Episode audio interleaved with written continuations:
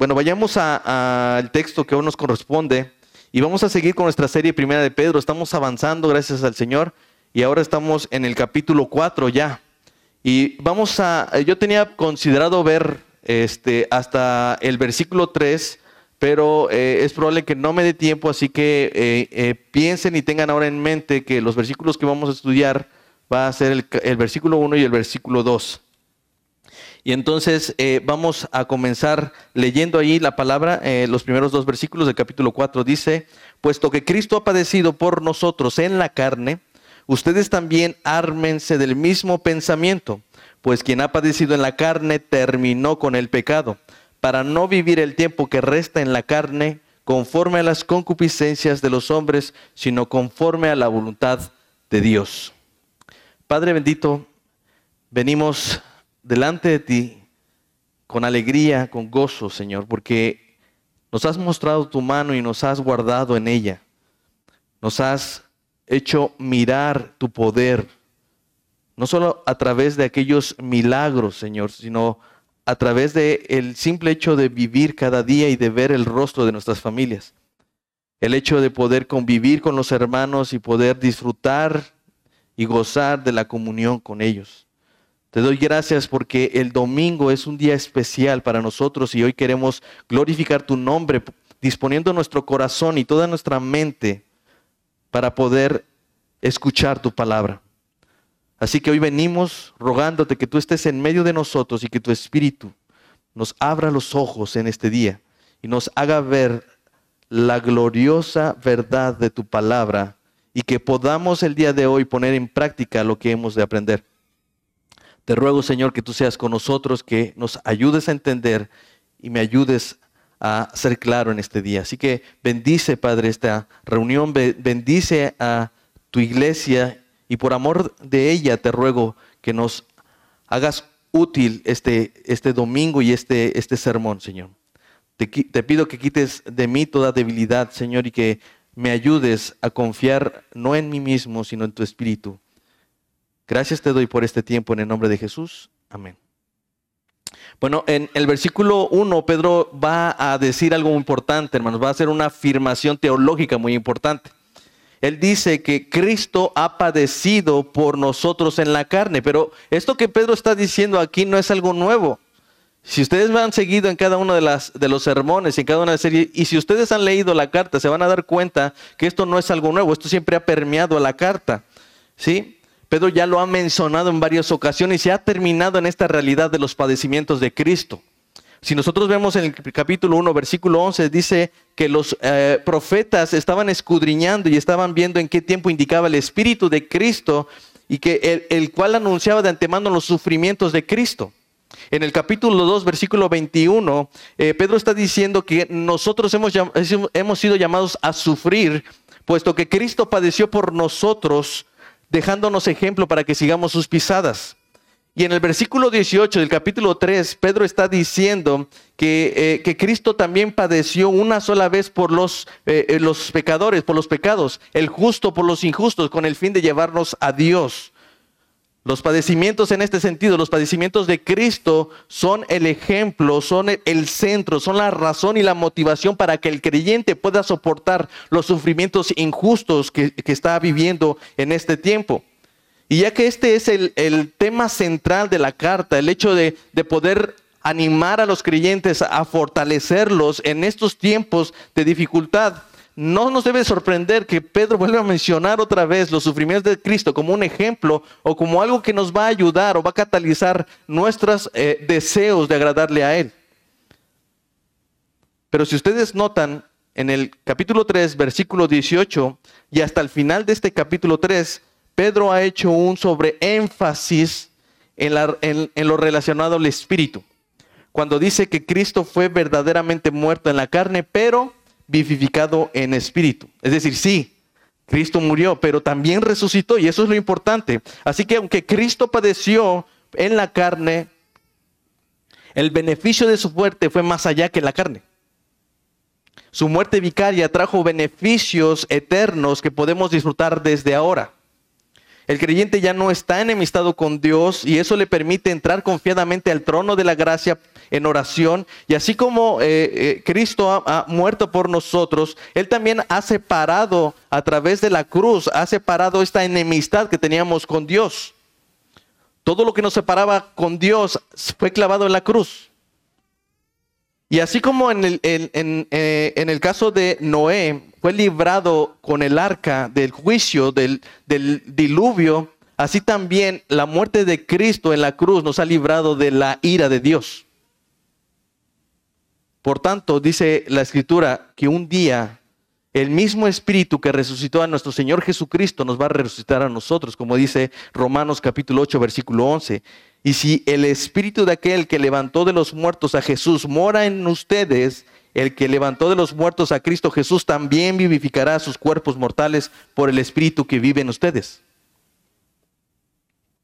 Pero ahora, cuando entramos nosotros en el capítulo 4, vamos a ver que Pedro nos muestra que los efectos de la muerte o de los padecimientos de Jesucristo también afectaron no solamente el estado eterno de nuestras almas, sino también el estado actual de nuestros cuerpos mortales. Yo espero que me vayan siguiendo con todo esto que les estoy diciendo, hermanos, pero en este sentido, el énfasis de Pedro al iniciar su carta está en esto, en la carne. En el versículo 18, capítulo 3, está haciendo un énfasis en el espíritu y ahora quiere hacerlo en la carne.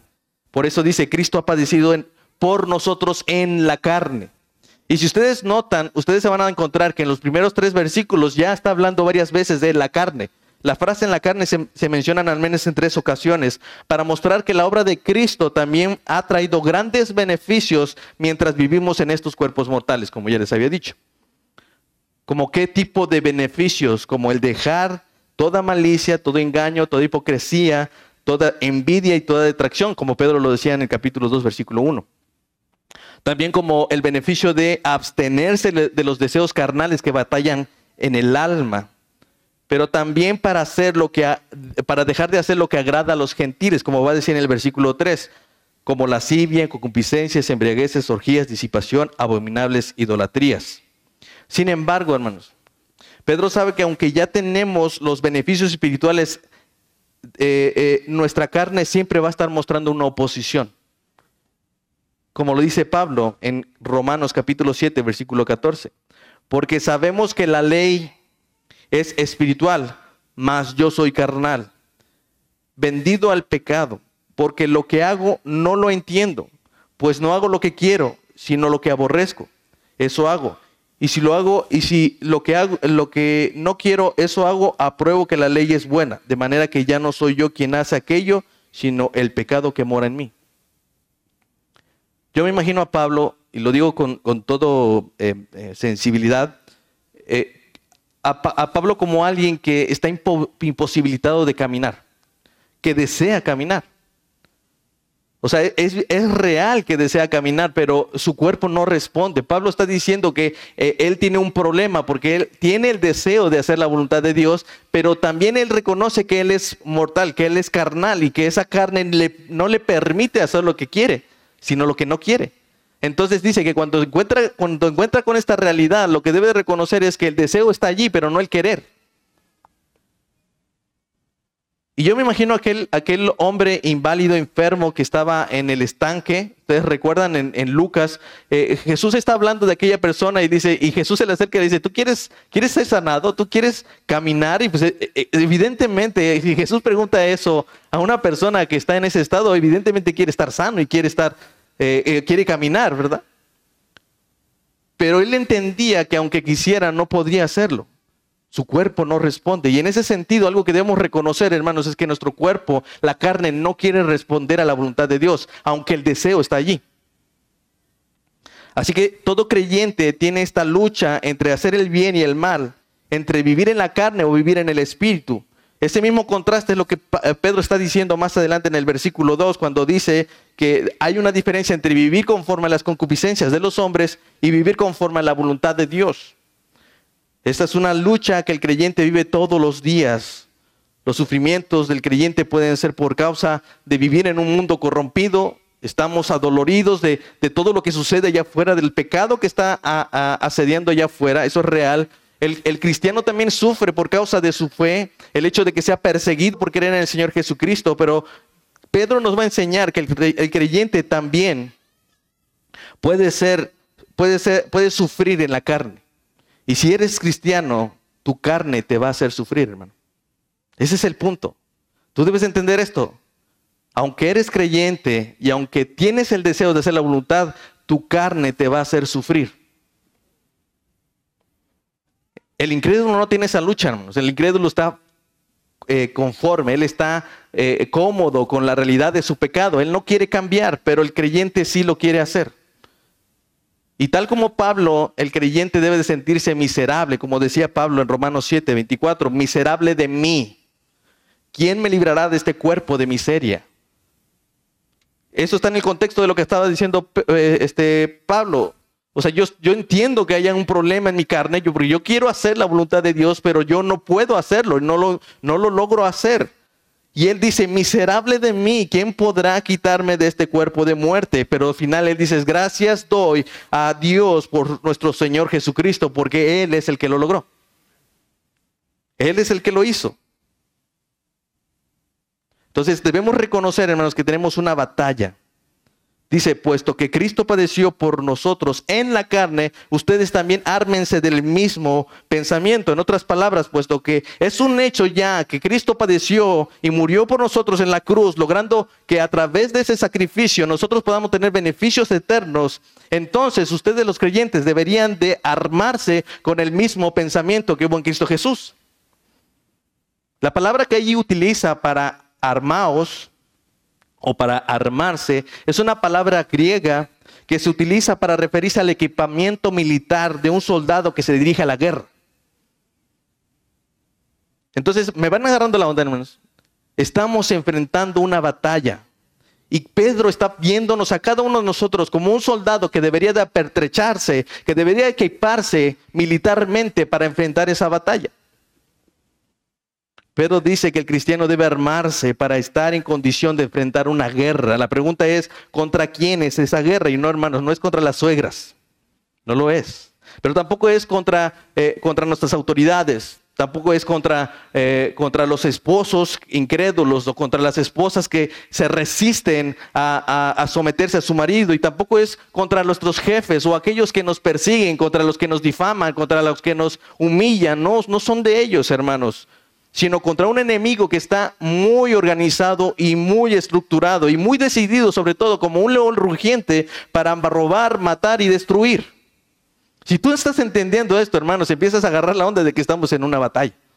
Pero si tú no lo estás, hermanos, tú estás teniendo un problema grave. Porque dice Efesios 6, porque no tenemos lucha contra carne y sangre, sino contra principados, contra potestades, contra los gobernadores de las tinieblas de este siglo, contra las huestes espirituales de maldad de las regiones celestes. Ahora la pregunta, hermanos, ¿dónde se está librando esta batalla? En la carne. En la carne. Porque uno va a decir, ¿ustedes se imaginan que ahí sale un ángel? ¿Sí? Eh, un demonio y está peleando literalmente contigo como si fuera una, pelea, de, de Star Wars. No, hermano, no es así. El diablo sabe acomodarse en tu carne. Y es donde tú no te das cuenta. Tú estás diciendo, es un problema de carácter, es un problema de afinidades, es un problema de que me estoy acostumbrando a hacer esto. A mí me enseñaron así y tú siempre vas a ignorar que hay una batalla en tu carne. Por eso es que he decidido llamar este sermón una batalla en la carne. Porque es allí en la carne donde el diablo y sus huestes de maldad operan con mucha libertad y recogen con mucho éxito el fruto de sus acechanzas. ¿Por qué, hermanos? Porque aprovechan nuestras concupiscencias. Por eso dice Santiago que somos tentados cuando somos seducidos por nuestras propias pasiones. Ustedes a veces piensan que el diablo está allí y está provocando todo. No, él simplemente es un empujoncito. Todo lo demás lo fabricamos nosotros, todo lo demás está en nuestras propias pasiones. Así lo dice la Biblia de las Américas. Sino que cada uno es tentado cuando es llevado y seducido por su propia pasión. Allí está la tentación. Según Santiago, la tentación es posible porque hay una pasión. Hay una, un deseo en tu carne. ¿Y dónde, de dónde salen esas pasiones? Dice, no es de sus pasiones las cuales combaten en sus miembros, ¿Se dan cuenta que la lucha está en nuestro cuerpo, en nuestra carne? El creyente es tentado porque hay pasiones y deseos en su carne. Por eso el diablo no tuvo éxito con el Señor Jesucristo, porque Jesús nunca tuvo pasiones. No había forma de que tentaran a Jesús porque Jesús no tenía pasiones. Nosotros sí, hermano. Por eso nuestro enfoque siempre debe estar en el corazón, porque es allí donde se producen esas pasiones. Es allí, hermanos. Ahora, nosotros sabemos que el diablo usa un arma muy poderosa que es la mentira. Juan nos dice de él que es, él ha sido homicida desde el principio y no ha permanecido en la verdad porque no hay verdad en él. Cuando habla mentira, de suyo habla porque es mentiroso y padre de mentira. ¿Sí? Si no creen que esta es un arma poderosa, pregúntense qué estamos haciendo aquí, hermano. Porque esa arma tan simple usó en el Edén. Y por esa razón estamos, por una mentira estamos aquí hoy. Pero hay algo que deben saber, hermanos, y es que la mentira no tiene el mismo poder o el mismo impacto en nuestras vidas, sino porque nosotros añadimos un elemento. Nosotros aportamos un elemento más. ¿Cuál es? ¿Cuál es? La ignorancia, hermanos. El diablo quiere tenernos así. O sea, prefiere que la gente siga en ignorancia. Él quiere que estemos en ese estado de ignorancia, que no nos percatemos de lo que Dios ha hecho por nosotros, que no nos demos cuenta de lo que Jesús ha hecho en la cruz por nosotros. Él no quiere que se dé cuenta de las verdades de la Biblia para que vivamos una batalla, una buena batalla, hermano. Él no quiere. ¿Ustedes creen que el diablo odia las iglesias? No, hermano, le encantan las iglesias, sobre todo las más grandes. Él no tiene problemas que las iglesias se estén llenando de gente. A él le encanta esto. ¿Y sabes por qué? Porque mucha gente va a la iglesia no por la necesidad de conocer la verdad de Dios, sino por aplacar su propia conciencia. Ha vivido una semana tan eh, mundana, una, una semana de acuerdo a sus propias concupiscencias, que el domingo dice, yo sé que el domingo yo me limpio de eso. El diablo quiere que seamos así. No le importa que esta iglesia esté llena y no le importa que ninguna iglesia esté llena, en tanto que ellos no conozcan la verdad. Al diablo no le preocupa si la iglesia se llena, en tanto ellos no se comprometan, en tanto ellos no busquen la verdad, en tanto ellos no hagan las cosas que son agradables delante de Dios. Pero uno diría, bueno, ¿y si asiste a una iglesia de sana doctrina, una iglesia reformada? Miren, hermanos, aquí se puede parar cualquier, aquí puede venir Sugel Michelén, puede venir eh, eh, John MacArthur, el que tú creas que es el más ortodoxo, el más bíblico y el más doctrinal. Y aún así tú vas a ver que ninguno de los que, gente que se sienta aquí nunca va a dejar de, nunca va a llegar a conocer a Dios. De verdad, hermanos. ¿Ustedes creen que al, al, diablo le preocupa si el sermón es bíblico o no? A él le preocupa que el hermano, la persona que se sienta aquí en esta silla, no lea su Biblia. Eso es lo que le importa. Porque hermano, ¿cómo te vas a dar cuenta si yo digo la verdad? ¿En qué te vas a dar cuenta que yo no te estoy mintiendo ahora? ¿Cómo vas a saber si ahora mismo yo te estoy imponiendo una idea si no lees la Biblia? Las grandes iglesias van a dejar de insistir y van a, donde se enseña, evidentemente hay que esas iglesias donde no se enseña el Evangelio, esas empezarán a vaciarse cuando la gente empieza a leer su Biblia.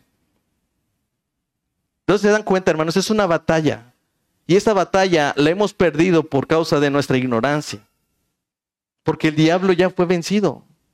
El diablo ya no tiene ningún es más, a veces la gente piensa que el diablo es omnipotente y omnipresente, que él está en todo. No tiene esa posibilidad. Él tiene un, séquito de demonios que están bien estructurados, que están bien organizados, que saben cómo trabajar y los usa para lograr su objetivo. Pero él, no crean que el diablo te está buscando a ti particularmente. No, dice, ah, este hermano me hace la vida bien fácil. Él en automático funciona. Solito cae. Así que, hermanos, el problema de nosotros es la ignorancia. Y es lo que quiero tratar algunos puntos acerca de lo que ignoramos, o al menos lo que Pedro está hablando aquí, de cosas que estamos ignorando. Y el primer punto que quisiera tratar es que el cristiano ignora que tiene una batalla, primeramente. Ese es el primero. El problema de esto, hermanos, es que no es que no haya una batalla, es que el cristiano ignora que está en una batalla. Sujel Michelin dice, el haber hecho la paz con Dios no significa que la guerra terminó. Lo único que significa es que nosotros hemos cambiado de bando. Pero lo cierto es que debemos seguir peleando una batalla tras otra hasta el último día de nuestra existencia. Si tú te identificas con Cristo, entonces esta batalla no es opcional. Tú te has identificado con el Señor. Cualquiera, pues, que quiera ser enemigo del mundo se constituye enemigo de Dios. Pero nosotros que no, nos hemos apartado de este mundo, nos hemos constituido enemigos, enemigos de, amigos de Dios, nos hemos constituido enemigos de este mundo ahora. Así que esta, esta batalla es inevitable. Hay un libro, hermanos, que les recomiendo mucho que se llama Las cartas del diablo a su sobrino.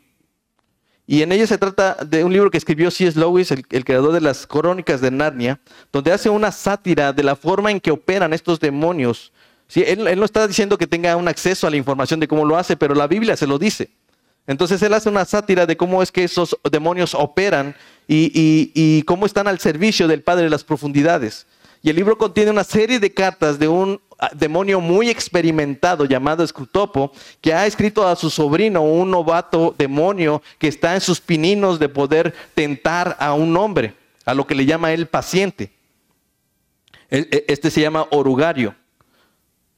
Y él utiliza estas cartas para instruirlo, decirle, mira, yo te voy a enseñar todas las técnicas, cuando veas que haga esto tu paciente, tú vas a hacer aquella otra cosa, y así lo va guiando a través de esas cartas. Y estas cartas no es más que una sátira en, en la que eh, eh, este eh, empieza a contar a través de esa cómo la experiencia de Escrutopo se la va mostrando a su, a su sobrino y, y, estas cartas cada vez van mostrando el avance de un hombre que empieza a creer y empieza a avanzar en su vida cristiana y de cómo este demonio novato empieza a, a, a perder el control y no tiene esa posibilidad de, de, tentar a este, a este hombre. Entonces estas cartas son, son fantásticas porque hablan de una realidad espiritual y a la vez hay una realidad de que aquel que ha sido llamado por Dios va a concluir su, su, este, su camino hasta que el Señor regrese. Entonces, este, este libro, Cartas del Diablo a su sobrino, de eso trata. Y una de las cosas que le dice este eh, eh, demonio experimentado llamado Scrutopo es que generalmente la mejor manera de operar de, los, de estos demonios es en dos formas. Primero, cuando los hombres ignoran su existencia y la segunda cuando piensan que todo lo que pasa es por culpa de los demonios. Sea, entramos en esos extremos donde creemos que el diablo tiene la culpa de todo. Y hay iglesias que te enseñan eso precisamente, que en lugar de arrepentirte de tu pecado, lo que dicen, eh, reclama y, este, ora en contra de ese espíritu del alcohol, ¿no? Ora en contra de ese espíritu del adulterio. Y crees que eso es todo, o sea, que, tú puedes hacer esa reprender al espíritu del alcohol, al espíritu de bucanas, al espíritu de, no sé, de cañitas. Y tú piensas que no necesitas hacer nada más para dejar el alcohol, porque es un demonio que te está atormentando. Ese es el extremo eh, absurdo del hecho de que te hace creer que tú ya no tienes que hacer absolutamente nada. Tú puedes pensar que a lo mejor, eh, eh, como eres muy fiel a Dios, dices, voy a orar por mi examen, no necesito estudiar por el examen, solamente necesito orar y el Señor me dará la sabiduría. No, si tú no estudias vas a reprobar. Pero caemos en ese extremo de pensar que simplemente podemos ir en oración delante del Señor y arrebatar para nosotros ciertas bendiciones sin hacer absolutamente nada. Pero también podemos caer en el otro extremo, de ser un ignorante, hermano. Y no me refiero a la incapacidad de saber todas las cosas, porque evidentemente no todo vamos a saberlo, hermano. El doctor no tiene que saber cómo reparar un coche. Él se dedicó para saber cómo curar a una persona. El, abogado no tiene que saberse todas las recetas de, comida, solamente necesita conocerse las leyes. El cristiano puede no saber muchas cosas, pero una cosa sí debe de saber, que está en una batalla. Eso es lo que Pedro quiere hacernos entender. Estamos en una batalla. Quizás piensas que exagero, pero piensa un momento en esto. Si tú supieras que estás en peligro, que tu familia corre peligro, hermano, y que la seguridad de tu familia depende simplemente de que ores antes de salir a casa, ¿te irías de tu casa sin orar? ¿Qué harías, hermano? Jesús le dijo a Pedro, el diablo les ha pedido para zarandearlos como a trigo. Y Pedro también dice, por eso, yo creo que por esto mismo dice que, que el diablo anda como león rugiente, está deseando devorarte. Hermanos, con todo esto en la mente, tú estás dispuesto a salir de tu casa sin orar. ¿Estás dispuesto a salir cuando un Dios te ha dicho con, toda certeza que el diablo está acechándote? Cuando dice que el diablo está en sus acechanzas, cuando él está pendiente buscando a quien devorar, está hablando de alguien que está, eh, eh, eh, está confundido, una persona que no está al 100 en, su vida espiritual. Él está organizado, Él no está haciendo nada improvisado. El, diablo no está simplemente un día a ver si alguien cae este, sobre sus garras eh, por casualidad. No, el diablo está haciendo las cosas bien y nosotros no. El diablo quiere zarandearte como a trigo y quiere devorarte como león. Y aún así quiere salir de tu casa pasando por alto estas realidades. Y la única razón por la que lo haces es que a lo mejor ignoras que estás en una batalla. Así que esta batalla es real, hermano. ¿Te has preguntado por qué no tienes tiempo para orar? ¿Por qué no puedes leer la Biblia? ¿Por qué no eres consistente en leer la Biblia? ¿Por qué no eh, te has podido comprometer con la iglesia? ¿Por qué eh, eh, este, a veces vienes, a veces no?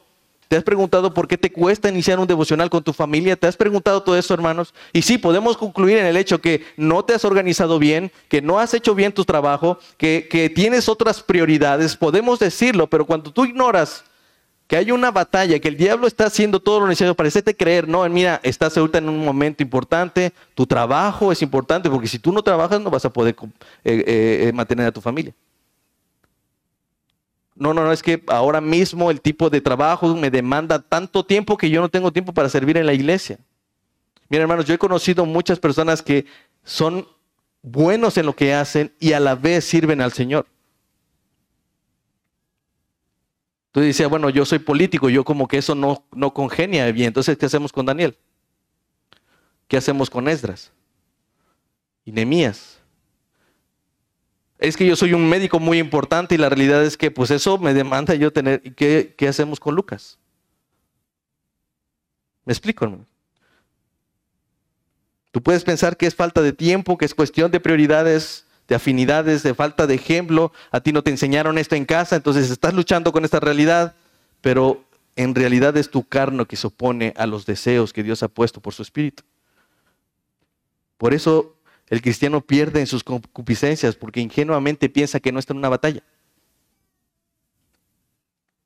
Entonces, si el cristiano no piensa o no está consciente de que está en una batalla, ¿qué es lo que sucede? No se prepara, hermano. Dice, puesto que Cristo ha padecido por nosotros en la carne, ustedes también ármense del mismo pensamiento. Es decir, volvemos a lo que ya habíamos dicho. Pedro quiere que nosotros estemos bien armados para esta batalla. Y si tú ignoras que hay una batalla, pues evidentemente no vas a estar eh, en posibilidad de atender o de, eh, eh, enfrentar esta batalla. El, pensamiento popular de las iglesias es que tú tienes que ser, no, tú no tienes por qué pasar por el sufrimiento. Las enseñanzas de muchas iglesias se, se basan en fortalecerte a los creyentes emocionalmente, pero espiritualmente son débiles. Les dicen, tú no debes de sufrir, tú eres un hijo de Dios, no tienes por qué sufrir. No tienes por qué, tú tienes que prosperar y tienes que vivir de victoria en victoria. Y puede ser que por un tiempo eso funcione, o sea, sale uno de la iglesia fortalecido emocionalmente y con todo el ímpetu, pero una vez viene el pecado, no sabe, por qué razón no pueden ir contra el pecado. Como ya vimos, Pedro nos dice que el creyente debe apertrecharse o equiparse para la batalla pero para, hacerlo tiene que tener esa misma disposición mental que tuvo Cristo Jesús. Esta batalla no será ganada si no nos armamos con el pensamiento de Cristo. Pablo predica en, en 1 Corintios 2.16 y él asegura que nosotros tenemos la mente de Cristo. ¿Y a qué se refiere esto, eh, eh, Pablo, con esto? Se refiere a esta capacidad de discernir entre las cosas esa, capacidad de discernir entre, todas las cosas a la luz de la escritura, a la luz de la revelación de Dios, acomodando lo espiritual a lo espiritual. Es como ponerse lentes 3D para ver una película en, este, en realidad aumentada. Si tú no te pones esos lentes, tú vas a ver una película distorsionada. De la misma manera, el creyente que no usa los lentes de la revelación divina no va a entender a este mundo y no va a comprender y no va a poder a, enfrentar esta batalla. El hombre natural no tiene esa capacidad porque es completamente ignorante del significado y de las realidades espirituales. Todo lo valora, valora desde la perspectiva del mundo. Por eso dice Pablo, porque el hombre natural no percibe las cosas que son del Espíritu, porque para él son locura y no las puede entender porque se han de discernir espiritualmente. Es decir, no las percibe no porque no sean reales, sino porque no tiene esa capacidad de discernir, no las puede discernir, no las puede notar. Eh, vean a Noé, o sea, él estuvo por mucho tiempo predicando acerca de algo que nunca habían visto. Aún Noé probablemente no entendía lo que iba a suceder. Pero Noé les insistía acerca de un diluvio, de cosas que todavía no sucedían. Y para ellos los que escuchaban esto era una locura. ¿Y por qué era una locura? Porque no, no, no podían percibir la realidad. Él, Noé pudo haber dicho, sí, es cierto, yo nunca he llovido por aquí, yo no sé qué sea ese diluvio, pero si nuestro pecado ha alterado o ha encendido la ira de Dios, no habríamos de hacer caso. El hombre natural, eh, todo esto es absurdo, es absurdo pensar que hay un, séquito de demonios tratando de hacerte caer. Es para ti imposible creer que, tras la ideología de género, tras, tras todas esas tendencias filosóficas que están saliendo hoy en día, eh, eh, es, que tú puedas negar que hay un demonio detrás de todo esto, sino que simplemente son hombres sofisticados pensando cómo hacer sus propios bienestar o sus propios intereses. Cuando dejamos de creer en que nuestras vidas están ligadas a un mundo espiritual, lo que terminamos haciendo es que tenemos una doble vida. Empezamos a creer que nosotros eh, somos espirituales solamente cuando vamos a la iglesia, cuando tenemos un devocional, pero el resto de la semana podemos tener una vida eh, inmoral, una vida en la carne. Y lo empezamos a notar, ¿por qué? Porque nosotros creemos que no hay una vida espiritual que está permeando nuestras, nuestras decisiones y todo lo que hacemos.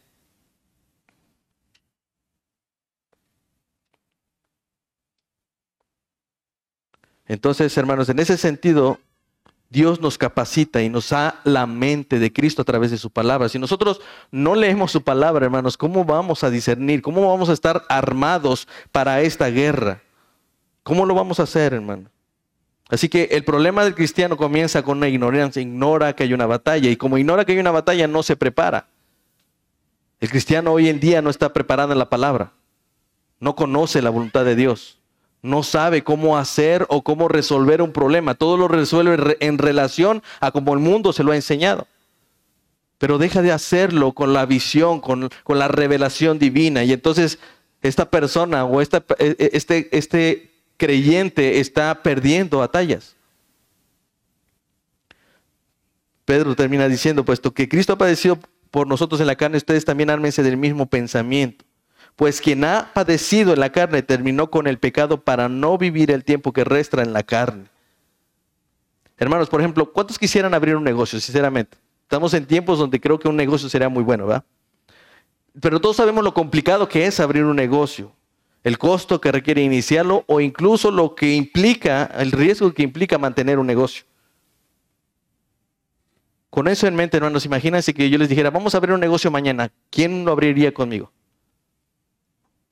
Dan lo haría. Pero imaginen esto, hermano. imagínate ahora, yo, sé que este panorama, cuando digo que todo esto es difícil, eh, muy poca gente lo haría, abriría un negocio. Pero imaginen esto, hermanos. Piensen en un negocio que ha sido exitoso. Un Oxxo, no sé. O, algo que saben que ha crecido tanto a nivel nacional y te dijeron, imagínate que ahorita no existe un Oxxo. Y la persona que se le ocurrió la idea viene y te dice, oye, vamos a abrir un Oxxo. Quiero que levanten la mano. ¿Quién abriría un Oxxo, hermano? Nadie. Sabiendo que tienen éxito, ¿quién abriría un Oxxo? Todos, ¿verdad? Pues sí, si yo estoy seguro, yo, yo sé que voy a tener éxito, yo emprendo ese negocio. Esa es la realidad, hermano. Yo, miren, en el, hace tiempo, por ejemplo, los cubrebocas no se vendían en absoluto. Y alguien inició un negocio de cubrebocas y se hizo rico en dos años. Si así te hubieran dicho antes de la pandemia, vamos a abrir un negocio de cubrebocas, ¿lo hubieras hecho? No, porque tú dices, ¿quién va a comprar un cubrebocas? Viene la pandemia y entonces te das cuenta que el negocio era grande. ¿Qué quiero decir con todo esto, hermanos? Que Dios quiere que tú emprendas una vida cuyo objetivo es seguro. Que si te dedicas a ello vas a tener éxito. ¿Por qué? Porque Jesús ya lo hizo por nosotros. Él nos da la seguridad de la victoria, hermano. El cristiano, ese es el otro problema del cristiano. El cristiano ignora que cuando va a enfrentar esta batalla, ignora que él tiene la victoria ganada. Sí, hermanos, el primer problema es ese. Ignoramos que tenemos una batalla. y por tanto no nos preparamos. Pero si nosotros supiéramos que tenemos una batalla, nos prepararíamos e iríamos con toda seguridad de que vamos a vencer. ¿Por qué? Porque nosotros somos fuertes o porque nosotros somos inteligentes o porque nosotros tenemos toda la capacidad. No, porque Cristo ya lo hizo por nosotros. Yo ya no tengo que pelear como para vencer. Es como si yo me pusiera a pelear con un niño de kinder. Lo voy a vencer, voy a ganar. El problema es que el creyente, aún sabiendo que hay una batalla, por razón de que no se, no se apertrecha, no se equipa con la verdad de, de, Dios, entonces no está en disposición de vencer en esa batalla. Ignora que el Señor ya venció por nosotros. Que eso es lo que dice el texto. Pues quien ha padecido en la carne terminó con el pecado. Es decir, el pecado ya no tiene eh, poder sobre nosotros, el pecado ya no tiene influencia sobre nosotros. Es cierto, estamos batallando en la carne, pero entiendan esto, esa lucha la tienen ganada. Porque Cristo para eso padeció, para eso fue a la cruz, para eso murió por nosotros, para vencer con el pecado. Para que no vivamos el tiempo que resta en la carne. Sí, estamos luchando, pero hermanos, tenemos una victoria segura. Nuestra seguridad está en esto, hermanos. Así que cuando Pedro nos dice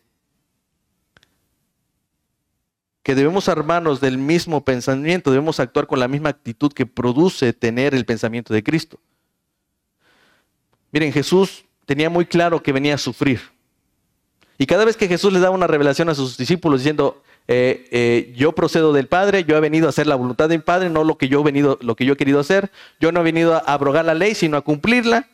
Yo voy a padecer ciertamente por mano de los, eh, de los sacerdotes, pero los discípulos no entendían todo esto. Pero Jesús todo tiempo les decía esto. Pero cuando Jesús fue a la cruz, no se persignó y dijo, a ver qué pasa. O sea, ojalá que yo... Jesús no fue a la cruz pensando, híjole, pues yo voy, soy obediente, el Señor me dijo que vengo a hacer esto, yo vengo, pero ahí, ahí sabrá si funciona o no. No, Jesús fue a la cruz con toda la seguridad de que iba a tener un beneficio para todos nosotros. Ese negocio lo emprendió Jesús por nosotros. ¿Te da miedo abrir este negocio, hermano? ¿Te, te da miedo emprender esta batalla? porque piensas que la vas a perder. No, hermano, no es cierto. Cristo ya venció. Cristo ya lo hizo por nosotros. Así que el pecado ya no tiene dominio, como dice Romanos 8, 3, 4, porque lo que era imposible por la ley, por cuanto era débil por la carne, Dios enviando a su Hijo en semejanza de carne, de pecado, y a causa del pecado, condenó al pecado en la carne. Eso es lo que está diciendo. Esa es la realidad teológica, esa es la aseveración de Pedro al principio, puesto que Cristo padeció por nosotros en la carne. Ustedes vayan con toda seguridad a pelear su batalla porque Cristo venció el pecado en la carne. Así que nosotros debemos actuar con esa misma disposición mental. Porque nosotros estamos bien armados de la palabra estamos bien armados de la verdad de que Dios ha vencido por nosotros. Por eso dice Pablo en 2 de Corintios 10, pues aunque andamos en la carne, no militamos según la carne, porque las armas de nuestra milicia no son carnales, sino poderosas en Dios para la destrucción de fortalezas, derribando argumentos y toda altivez que se levanta en contra del conocimiento de Cristo. Pedro quiere asegurarnos de que tengamos las armas necesarias no solamente para, para soportar los sufrimientos a causa de nuestra fe, sino también para aprender a enfrentar nuestras luchas diarias en la carne. Miren, hay una historia en el Antiguo Testamento que a mí me encanta y es, está en Segunda de Reyes, capítulo 6. Y no les voy a pedir que lean todo eso, sin embargo, ah, déjenme contarles un poco de lo que está pasando allí. Dice la escritura que el rey de, eh, Siria había hecho eh, pleito con el, rey de Israel, tenía una guerra contra él. Y él eh, se reunía con sus siervos y estaba con ellos y les decía dónde iban a poner sus campamentos, el rey de Asiria. Entonces él estaba diciendo entre sus militares y él estaba diciendo, vamos a poner un campamento por aquí vamos y vamos a sitiar a los de Israel.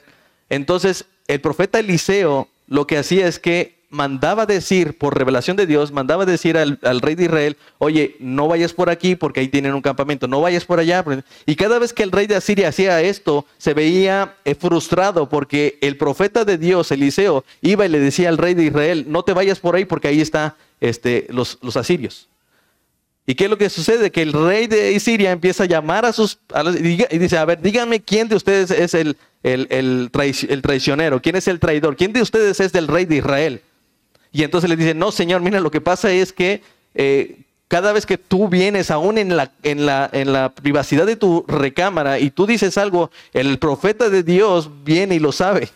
Y entonces va y se lo dice, pero nosotros no hemos hecho esto. Ok, dice, bueno, ok, entonces para que se acabe esto, yo voy en contra de, Eliseo y yo quiero la cabeza de Eliseo. Lo que pasa es que van, eh, a, me parece que a Dotán, y ahí sitian, en, esa ciudad sitian a, a Eliseo. Entonces, Eliseo está haciendo sus cosas normal, él vivía su vida normal. Al otro día en la mañana se levanta su criado y se da cuenta que la ciudad está sitiada y que están buscando la cabeza de Eliseo. ¿Y qué es lo que sucede?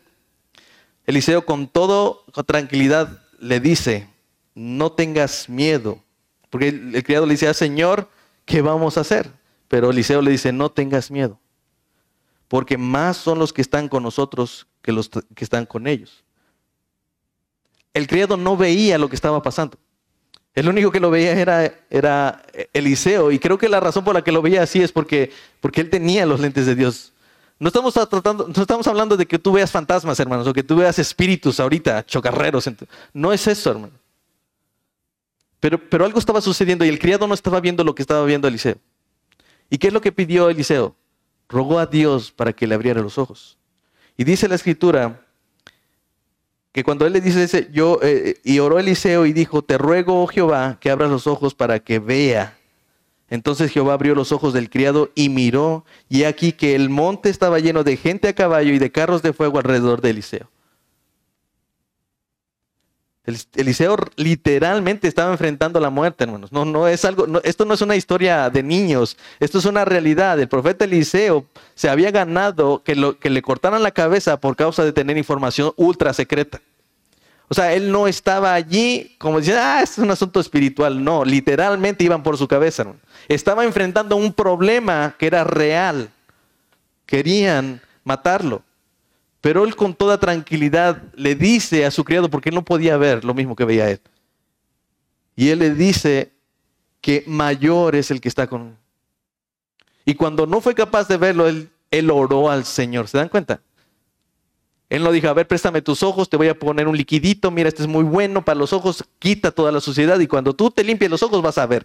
No, no estás usando nada de este mundo. Él está diciendo, tienes que entender que lo que yo veo no lo puedes ver si no lo disiernes espiritualmente. Si lo ves de la manera natural, tú no lo vas a percibir. Entonces, ¿qué es lo que hace Eliseo? Ora a Dios. Porque él sabe que solamente Dios puede darle los ojos para ver esta realidad. Hermano, prepárate y ármate con la mente de Cristo. Y enfrenta esta batalla con toda seguridad, hermano, de que tú tienes la victoria. Tú puedes emprender esto, hermano. Yo, yo, los, póngale un ejemplo, hermano. Es que no logro leer la Biblia todos los días. Hazlo y ora al Señor para que eso suceda. Es que en mi crianza con mis hijos esto no lo estoy logrando. Mira que mis hijos son muy rebeldes y yo trato de ser haz lo necesario y ora al Señor.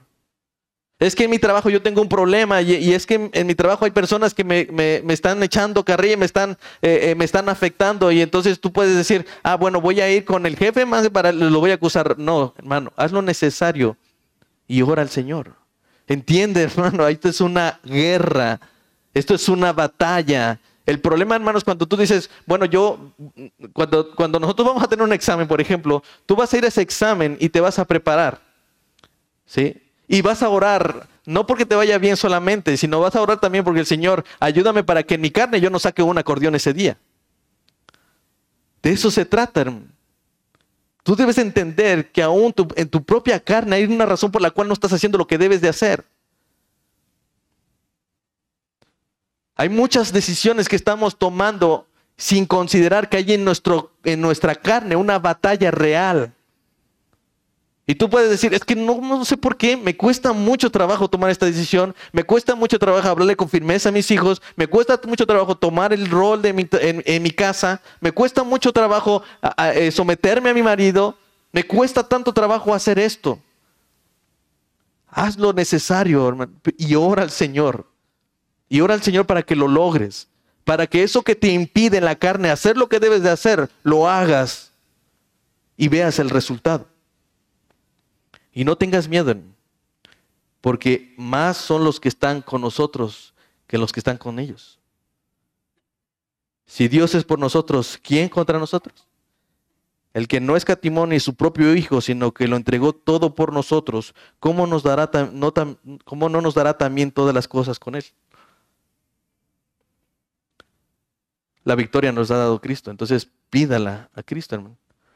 Y si no puedes ver esta realidad, ruega a Dios que te abra los ojos que puedas ver que esta es una verdad, para que tú no salgas esta, cada día a tu trabajo a hacer lo que tienes que hacer sin rogar a Dios que te proteja, sin rogar a Dios que esté contigo ese día.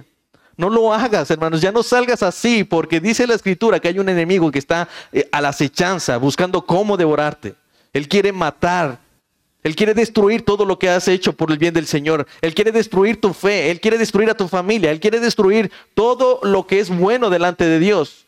Y tú, no puedes preguntarte simplemente, ¿por qué no puedo hacerlo? Dile, Señor, me doy cuenta que no puedo hacerlo, pero en ti yo puedo tener esta victoria. No somos, no somos carismáticos, pero hermano, reclama, esto sí lo puedes reclamar. ¿Saben por qué? Es más, ¿por qué lo digo? Porque ya fue, es una realidad. Cristo murió por nosotros en la carne y acabó con el pecado en la carne. El, el pecado ya no tiene dominio sobre nosotros. Así que hermanos, ármense del mismo pensamiento que hubo en Cristo y vayan a esta batalla sabiendo que tienen una victoria ganada. Amén. Padre bendito, gracias te damos por este día, por tu palabra, por la verdad de ella y porque dice tu palabra que conoceremos la verdad y la verdad nos hará libres. Ayúdanos a saber que tú lo has hecho todo en la cruz, que tú moriste ahí en la cruz, Señor, por nosotros y que todo lo que conseguiste, no solamente en esa eternidad, sino que también nos has dado en esta realidad ahora. Te pedimos, Señor, que nos ayudes a ver con nuestros ojos la verdad espiritual de que estamos en una batalla, de que debemos prepararnos para luchar esta batalla. Y sobre todo a saber que es una realidad que ya tenemos una victoria ganada. Así que te rogamos, Señor, que tú nos ayudes en el resto del día, que aquellas cosas que se nos están dificultando, complicando, nos ayudes. Sé que el enemigo está preparado, está organizado, pero mayor es el que está conmigo, el que está contra nosotros. Gracias te damos porque tú lo has hecho. En el nombre de Jesús. Amén. Eh, gracias por su atención y nos vemos la próxima semana. ¿Sale?